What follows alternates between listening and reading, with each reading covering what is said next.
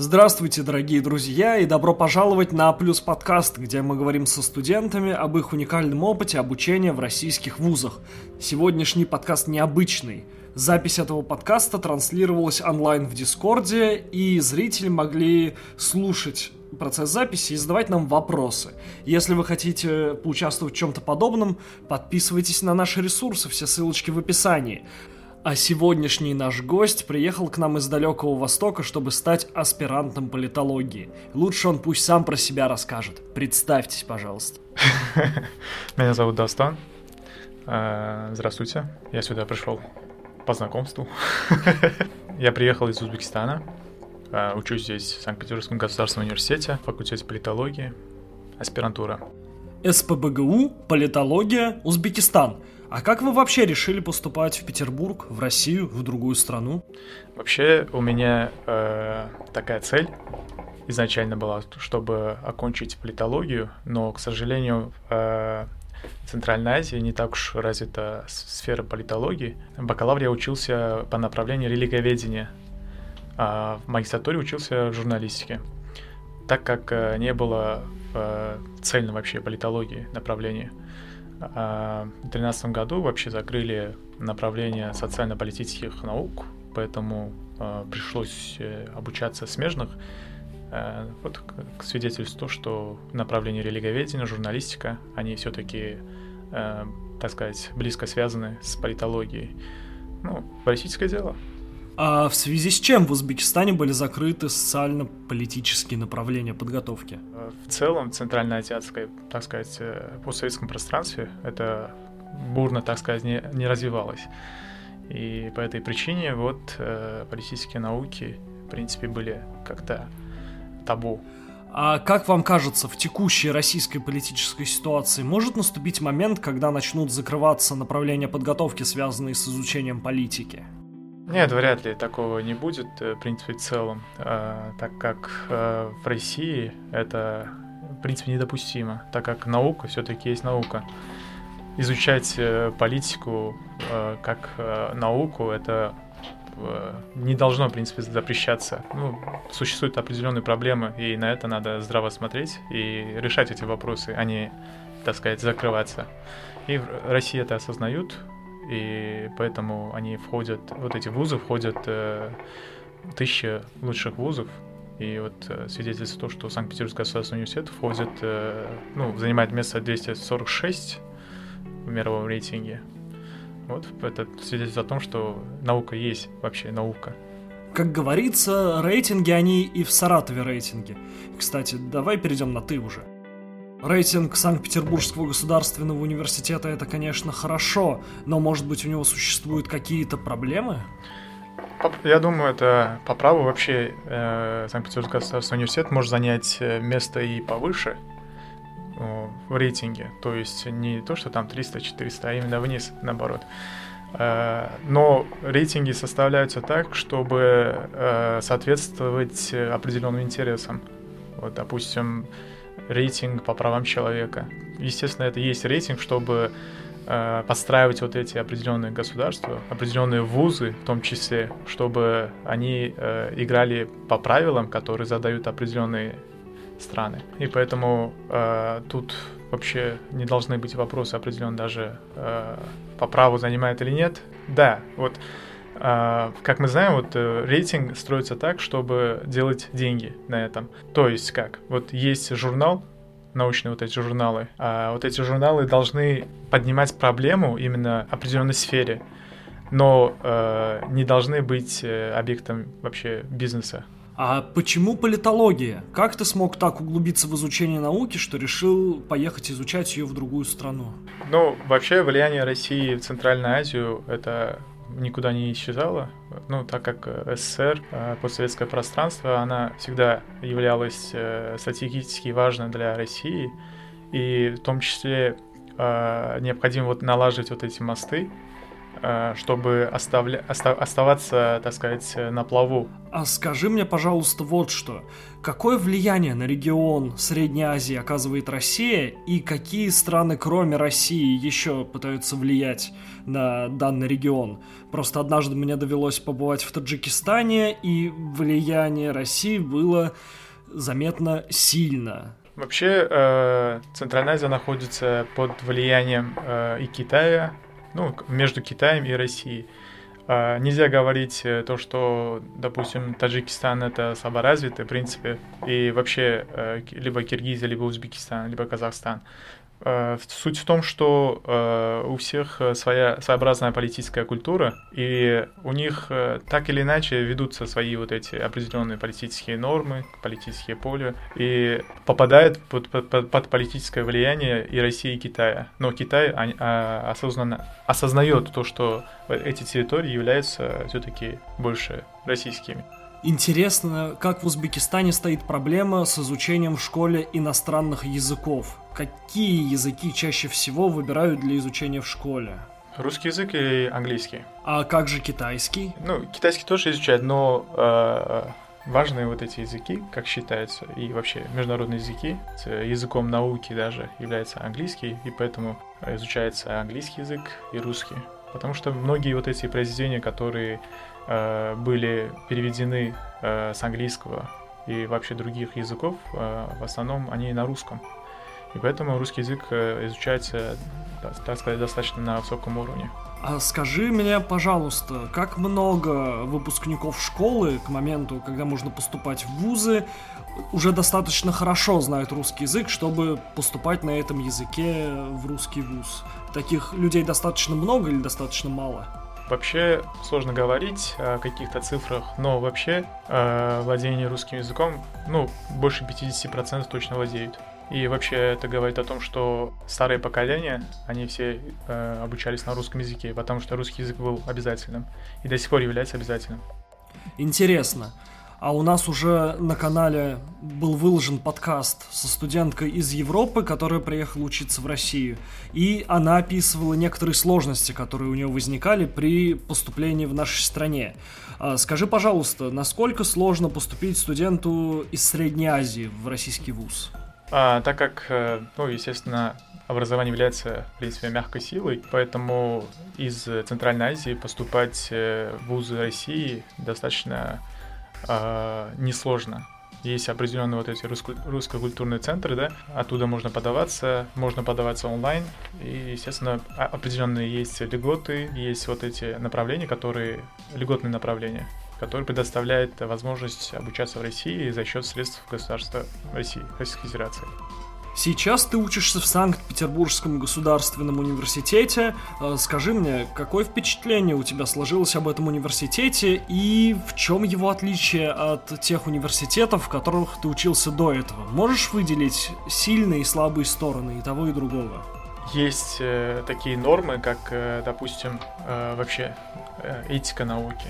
Вот, допустим, не заниматься плагиатом, не заниматься, так сказать, э, пропагандой. Так сказать, Центральной Азии есть такая проблема, что идеология и наука, они не разделены. Наука контролируется в основном государством, поэтому, когда занимаешься наукой, ты ну, подпадаешь сразу под нормы государства. А в России этого нету. России сразу э, так чувствуешь, что ты занимаешься наукой. Ты можешь э, разрабатывать определенные темы, исследовать определенные вопросы. Пусть это гендерные определенные, вот квир-вопросы и тому подобное. То есть нет такого, нет такого что э, тебе препятствовали бы изучении. Вот я думаю, это основное различие образования России и вообще Центральной Азии. Вообще вот э, в аспирантуре есть э, такая особенность, как э, обучаться здесь. То есть э, есть определенные предметы, которые надо освоить. В Узбекистане э, аспирантура, э, она такая, что э, дают три года, и тебе надо защититься за три года, то есть исследовать тему, и государство тебе э, оплачивает, так сказать, стипендию э, в течение трех лет, чтобы ты защитился, не отвлекаясь, допустим, на какую-то работу. А обучения, в принципе, нет. Здесь в аспирантуре есть э, учеба, ты учишься, ты осваиваешь определенные предметы, и параллельно ты обязан сделать, так сказать, написать э, исследовательскую работу. Вот основное различие, так сказать, в образовании в аспирантуре здесь и в Центральной Азии. Просто тебе повезло поступить в ВУЗ из топа международного рейтинга. Я, кстати, тоже сейчас с этим столкнулся. На опыте моих друзей знаю, что аспирантура — это минимальная нагрузка, и даже диссертацию защищать не обязательно. Я поступил в аспирантуру, и пять дней в неделю пары. Это оказалось достаточно большим исключением, достаточно большой редкостью. Нет, вот э, есть такая проблема, что многие считают то, что аспирантура это э, занимает время, и мной, как я заметил, в России многие идут в аспирантуру, чтобы, так сказать, э, не идти в армию или там откосить от этого. Но, по сути, наука — это все-таки предназначение. Когда занимаешься наукой, это надо отдавать себя науке полностью. А, допустим, заработать для заработка в аспирантуру не идут. Поэтому э, аспирантура — это осознанное решение. Ты уже обучаешься в аспирантуре достаточно долго. Мне было бы очень интересно узнать твой типичный распорядок дня. Сколько процентов времени, сил, ресурсов ты тратишь на обучение, сколько процентов на науку, сколько процентов на поддержание себя в жизнеспособном состоянии и так далее. Вообще у меня сейчас э, такой период вообще. Э, я учусь на втором курсе, и, так сказать, обучение занимает у меня в, так сказать, 70% моего времени вообще в неделю, а 30% я уделяю уже на остальные вещи. А, а остальное время ты кушаешь и спишь? Нет. Вот э, насчет сна у меня, э, естественно, немного, так сказать, с этим. 4 часа в день, вот думаю так. Мне это хватает пока. Перечитал Ницше? Хочешь стать сверхчеловеком? Ну, возможно, да. Круто. А скажи, пожалуйста, какую стипендию ты получал, обучаясь, например, в бакалавриате или в магистратуре, и какую стипендию получает аспирант СПБГУ сейчас? Вообще, э, в Узбекистане, когда я учился на магистратуре, я получал э, порядка где-то 50 долларов в Узбекистане. Я еще являюсь э, независимым соискателем в Узбекистане. Это аналог э, аспирантуры в Узбекистане. Но есть такая особенность, то, что в Узбекистане за это тебе оплачивают 400 долларов, где-то около 400. А здесь э, э, академическая, так сказать, э, стипендия где-то порядка 45 баксов. Но я думаю, то, что в аспирантуре вот проблема, то, что надо оплачивать, думаю, больше. Поэтому а многие Uh, у них там это занимает, в принципе, аспирантура занимает основное время, и uh, чтобы заработать какие-то определенные деньги, это тоже является своего рода проблемой. То есть, и ты, если работаешь, то у тебя уже с другой стороны аспирантура уже хромает. Либо ты должен заниматься наукой, либо ты должен заниматься, так сказать, работой. Нельзя совмещать. А приглашали ли тебя работать преподавателем по совместительству? А, здесь нет, э, но в Узбекистане преподавал параллельно в аспирантуре. А имелась ли у тебя возможность получать в Узбекистане что-то, кроме обычной академической стипендии? Может быть, какие-то именные стипендии, гранты, материальная помощь? Какие были вообще способы финансовой поддержки студентов в узбекских вузах? А вот э, в Узбекистане еще одна проблема в, э, в образовании, то что вот эти именные стипендии, которые выдаются определенные, ну, вот эти гранты, это немножко проблема. А вот э, здесь, вообще в России, просто куча именных стипендий, разных вот этих грантов, куда можно подаваться. Только получается, ты занимаешься наукой, ты можешь сделать огромные деньги даже. Но для этого требуется заниматься наукой тщательно. Если ты публикуешь э, много статей, ты уже можешь э, претендовать на вот эти именные стипендии и до достаточно хорошо получать. Но я думаю, то, что все-таки надо академическую стипендию э, здесь надо под, поднимать. А как у тебя обстоит вопрос с получением именных стипендий здесь, в Петербурге? Пока что э, я один раз подавался на правительственную стипендию, но не получилось, так как только пять человек могут получить э, стипендию, допустим, правительственную. Но это тоже квота очень даже, так сказать, э, мало, в принципе. А у тебя в Питере много нерусских знакомых, не россиян? Да, вот, допустим, из Узбекистана здесь э, у меня ну, учатся друзья, вот мои коллеги, которые э, в аспирантуре. За 30 лет, получается, не было такого, чтобы в определенный период обучались только людей в аспирантуре. Из Узбекистана вот сейчас 7, э, 7 человек, которые из Узбекистана обучаются по программе, так сказать, аспирантуры. Что для тебя сейчас самое главное в обучении? Самое главное это провести время с пользой, то есть как можно больше получить информации в сфере науки, естественно, а больше уделять время на образованию. Вот видишь вот эти источники, доступность.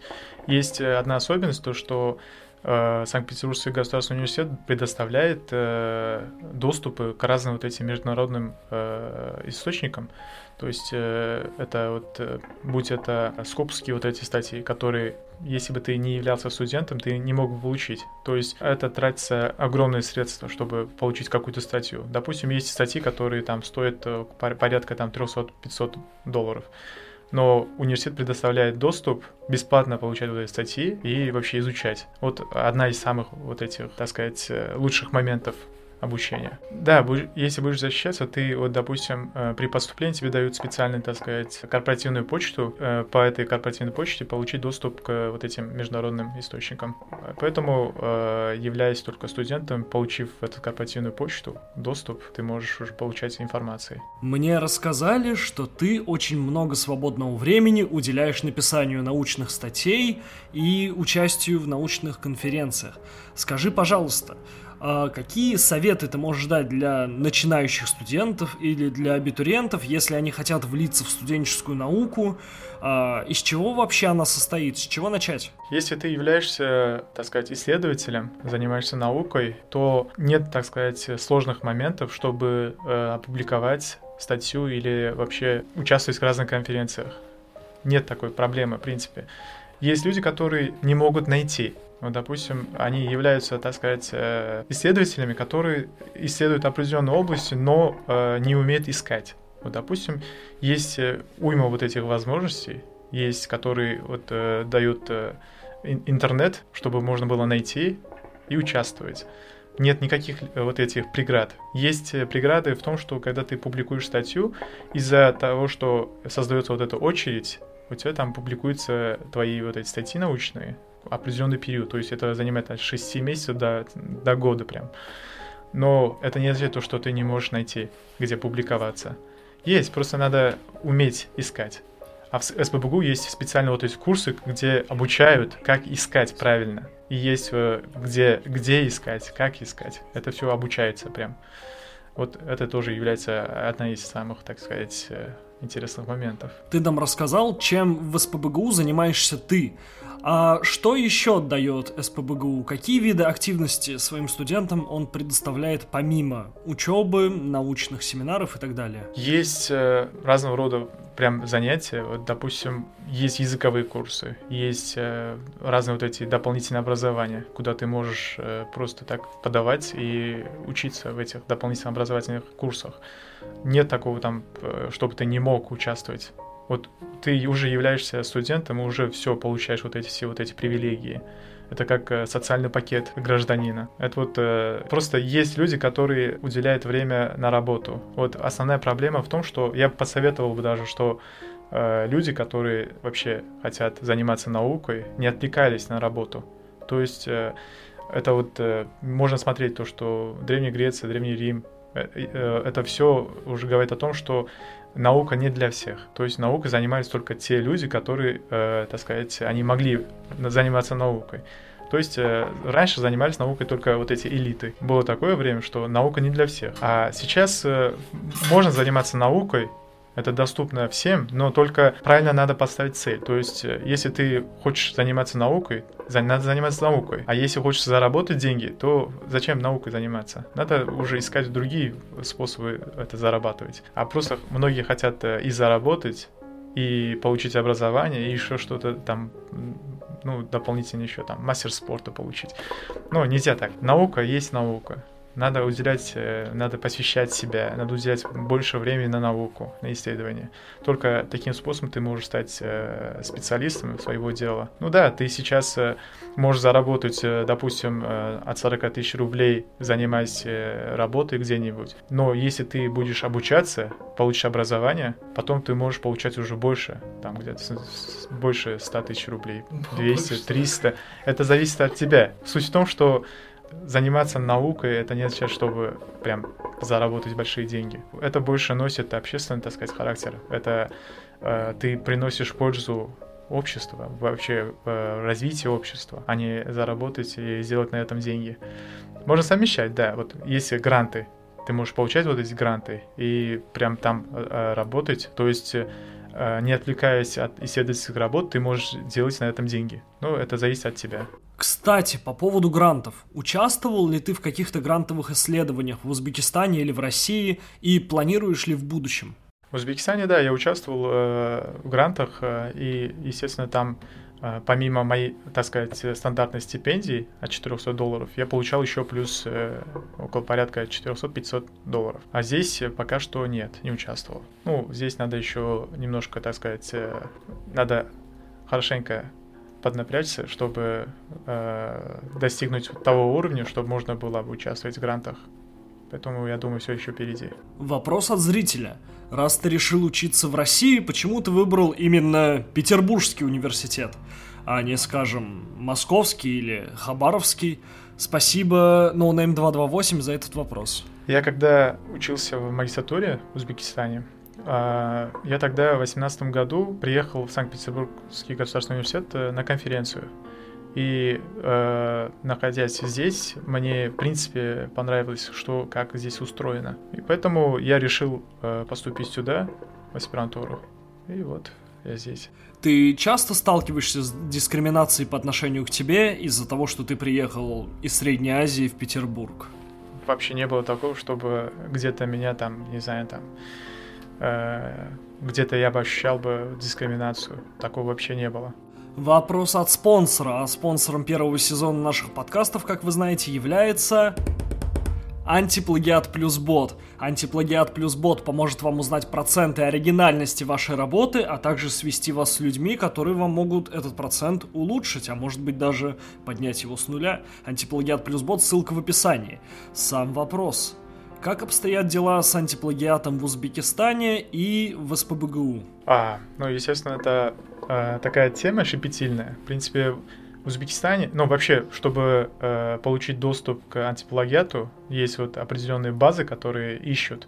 То есть, э, если ты пишешь исследовательскую работу, там, э, применив там плагиат, допустим, просто э, это воровство. Воруешь какую-то там этот идею чужого человека и применяешь это как свое. В Узбекистане, возможно, этот, допустим, ну, пропустят плагиат. Почему? Потому что когда переводят на другой язык, э, допустим, идею Э, которое было написано на русском языке, переводит на другой язык, будь, будь это узбекский, либо там этот киргизский, антиплагиат не, не, э, не всегда находит такие моменты. То есть языковой барьер это э, гарантирует то, что твоя работа, возможно, пройдет. А здесь, когда ты пишешь э, на языке, так сказать, э, допустим, на русском языке, будь это английский язык, то, естественно, у тебя сразу же антиплагиат это обнаруживает. То есть, э, так сказать, база анти, э, СББГУ, который занимается именно, ну, вообще имеется в СББГУ, быстро находит, где ты применяешь плагиат. Это вот очень даже хорошо. То есть оригинальность твоей идеи, она остается, естественно, так сказать, под охраной некоторые преподаватели и студенты, те, которые значительно старше меня и помнят советское время, рассказывали, что раньше самое главное в научной работе была новизна идеи. Сейчас же, благодаря антиплагиату, во главе угла стоит новизна формы. Тебе нужно, чтобы буквы и слова отличались от других работ, а какая будет идея, уже не важно. Что ты по этому поводу думаешь? Не, вообще э, есть э, такая тенденция, что сейчас вот э, наука находится на такой стадии, что вот создают только, так сказать, точных науках. В социальной, так сказать, э, социальных науках это очень сложно. То есть э, твоя идея, вот э, ты просто одну идею даешь уже, которая, возможно, имеется. Ты можешь просто одно и то же преподнести в разных вот этих, э, так сказать, интерпретациях, и таким способом просто ты дублируешь какую-то идею. А вообще должно быть так, что исследовательская работа, вот, которую создаешь дискуссию, то есть ты задаешь какой-то, так сказать, научный вопрос, научную какую-то проблему. И вот эта проблема должна быть э, так сказать, э, это коллективная, это кооперация. Наука — это кооперация. Многие ученые это, на это обращают внимание. То есть э, ты даешь, ты задаешь вопрос, и на этот вопрос отвечают. Это должно так работать. Но когда ты просто дублируешь информацию, дублируешь какие-то идеи, это вот э, просто куча мусора, и этот мусор просто вот э, ты просто вот мусор и все, добавляешь на этот мусор еще другой мусор. А так не должно быть. Вот должны быть так, что вот эти идеи, они должны вот развивать общество, развивать вот эту социальную науку. А тут нет. Еще добавлю вопросик про требования к оригинальности. Какой процент нужен для сдачи работы сейчас на факультете политологии СПБГУ и какой процент оригинальности тебе нужен был в узбекских вузах? В Узбекистане э, больше 85% оригинальности требуется. Ну, естественно, и когда есть такой интересный момент, когда ты пишешь э, на другом языке, антиплагиат не находится, и поэтому может выдавать больше 90%, 90% так как, э, ну, на другом языке в базе вот, ну, нет такого. Потому что, вот, допустим, есть library, куда вот все складывается, вот это rinse, да, есть другие базы, куда вот все складывается. И вот, э, когда антиплагиат ищет э, вот международный, который стандартам соответствует, когда вот это ищет, а, а, это все находится. А вот когда в Узбекистане, вот когда ты написал бы там, допустим, какую-то исследовательскую работу, там бы, возможно, не нашли бы, потому что там на другом языке, а вот нет единой какой-то базы. Это все сейчас создается. Это тоже, думаю, вопрос времени. Это со временем будет так, что интеграция, так сказать, э, международ, международной научной вот этой среды это произойдет, и, естественно, будет э, достаточно сложно заниматься плагиатом, потому что сейчас э, очень даже быстро, быстрыми темпами развивается вот эта цифровая цифровизация вообще идет. Ну да, кыргызы говорили, что модуль с переводами у них уже работает нормально, так что Узбекистан ждем. Не, Узбекистан тоже уже есть, просто э, и, и Киргизстане тоже самое. Это вообще Центральная Азия, это все, это очень актуально это со временем это будет так, что э, там тоже будут находить вот эти моменты. Но сейчас это, так сказать, дело обстоят так, что э, пока можно вот, хитрить. Ну, это на совесть, так сказать. Э, поэтому есть этика науки. Надо просто уважать труд других людей тоже. Вообще есть вот эти ну, комиссии, вот эти разные, да, которые занимаются этим. ВАК это тоже, так сказать, устаревшая форма, в принципе, ВАК. Но вот даже если взять, э, так сказать, опыт э, Голландии, где вот система Elsevier, который относится к Scopus, который выдает э, больше 50% всей, так сказать, э, научной работы в мире, вот там даже есть такая особенность, что при написании диссертации у них не требует, допустим, опубликовать три статьи или две статьи, такого нету. У них не требуется такого, потому что они считают то, что человек, который исследует определенную тему, он должен сначала полностью разобраться, написать исследовательскую работу, после этого только должен публиковать. А сейчас есть такое, что это ну, в разных вузах, э, допустим, будь это э, вузы РФ и там другие вузы, которые в Центральной Азии, в других странах, э, у них такого нету. Есть такое, что ты должен апробировать свои вот эти исследовательские работы во время написания диссертации. Вот э, тоже такая особенность. В Голландии такого нету. Я думаю, что ты согласишься с тезисом о том, что образовательные пространства разных стран должны плотно взаимодействовать. Расскажи, пожалуйста, а как происходит взаимодействие образовательных пространств России и Узбекистана в настоящее время? Вот, э, например, многие вот эти российские вузы от открывают э, филиалы в Узбекистане. Вот это МГУ, СББГУ уже открывает. РГПУ Герцена. Да, есть э, многие вот эти вузы, есть вузы Беларуси, есть вот эти форматы 2 плюс 2, которые два года обучения, так сказать, в Узбекистане, два года остальных обучаются в э, России или в Беларуси. Вот эти форматы тоже очень хорошо, так сказать, развивают науку. Вот академическая мобильность, так сказать, дает такой эффект, который дает толчок соответствия то есть э, вот эти вузы, которые там обучаются, вот эти люди, которые обучались, они э, будут тянуть за собой, вот, так сказать, не, э, недостающие еще вот эти моменты в науке. Это так должно работать. И так, думаю, со временем будет э, так, что э, вот это образовательное пространство, естественно, э, так сказать, э, станет на один лад. Вот это, это вопрос времени. В нашем кругу А плюс продакшена сложился такой, может быть, немного обидный термин «кандидат среднеазиатских наук».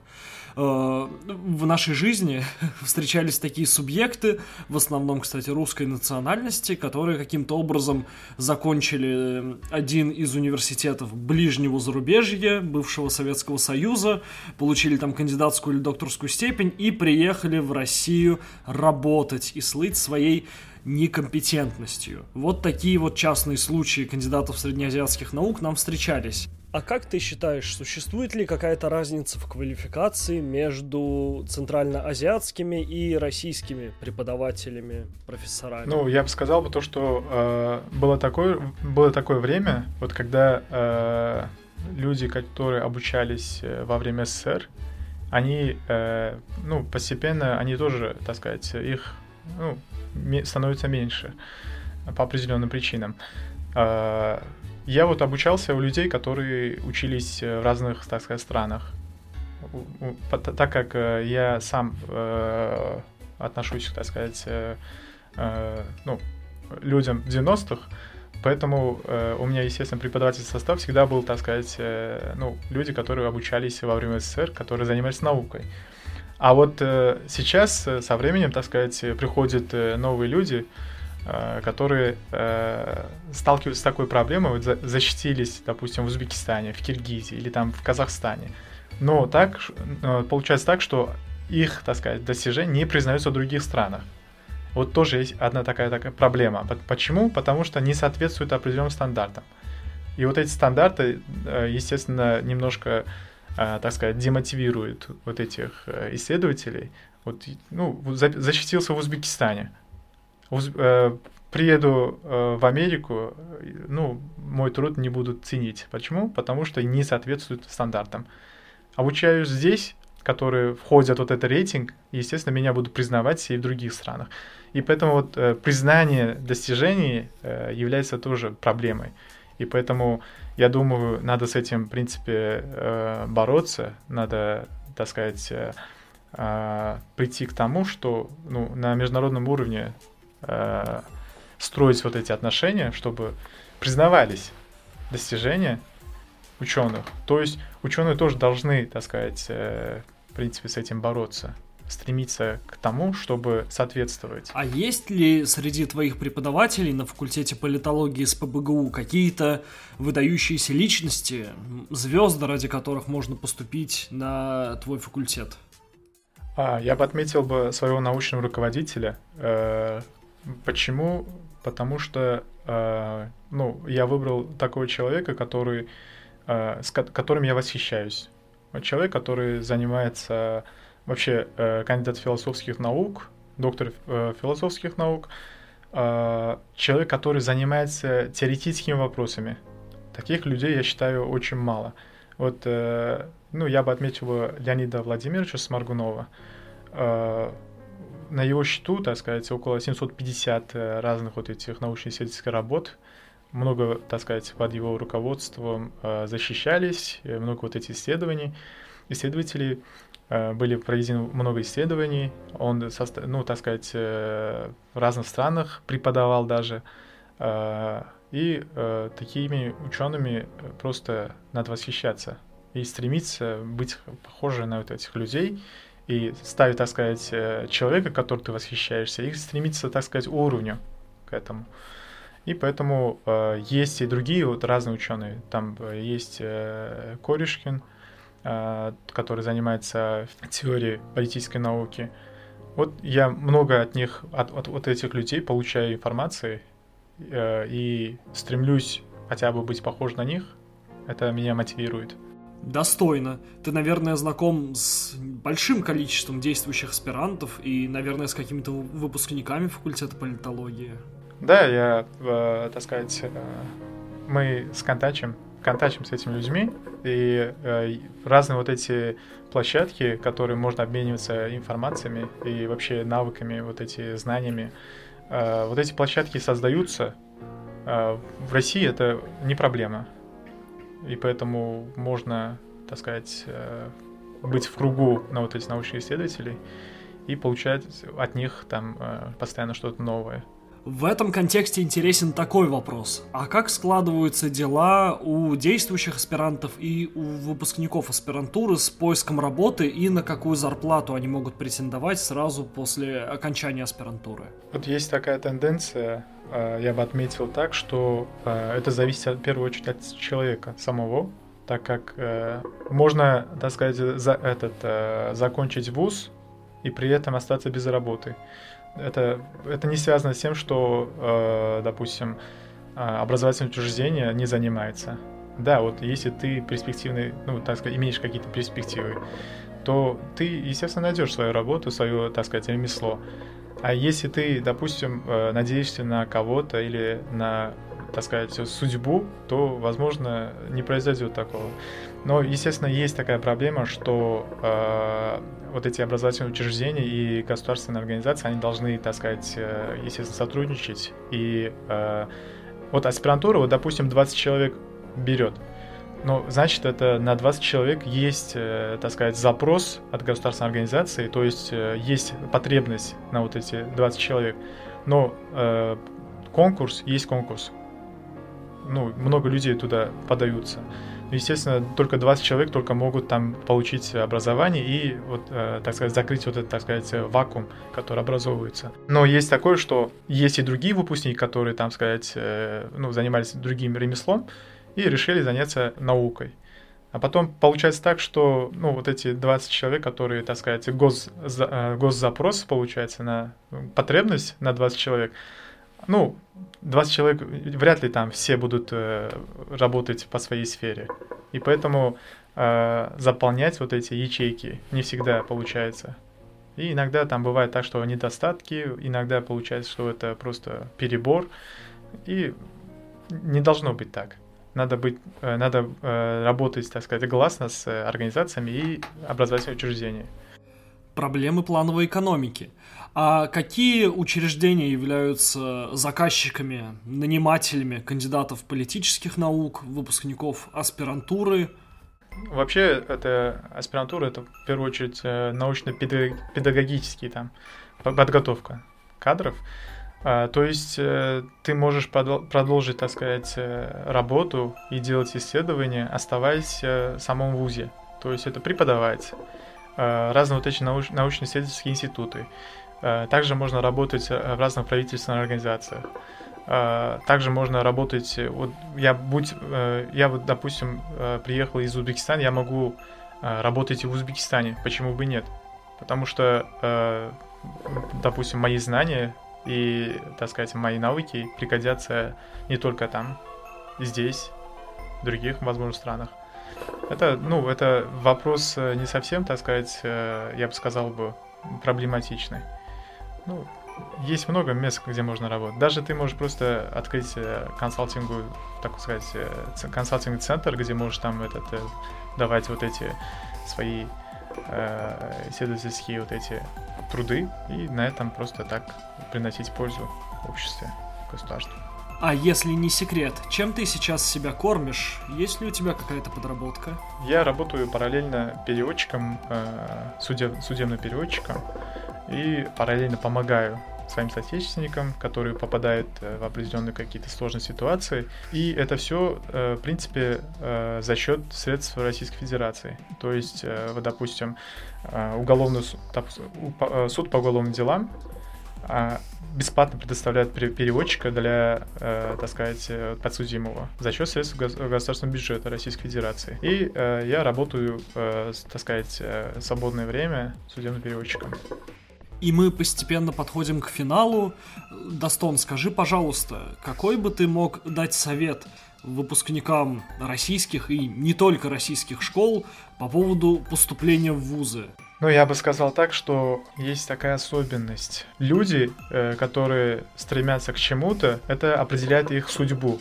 То есть, э, если я куплю дом, куплю себе машину и буду иметь какой-то стабильный заработок, это для меня норма. Это для меня достаток. Если люди, которые так думают, то им, э, я думаю, просто не надо подаваться, так сказать, в науку. А есть э, такие люди, которые преследуют определенные цели, определенные цели. То есть э, не купить машину и все. Это называется мелкобуржуазность.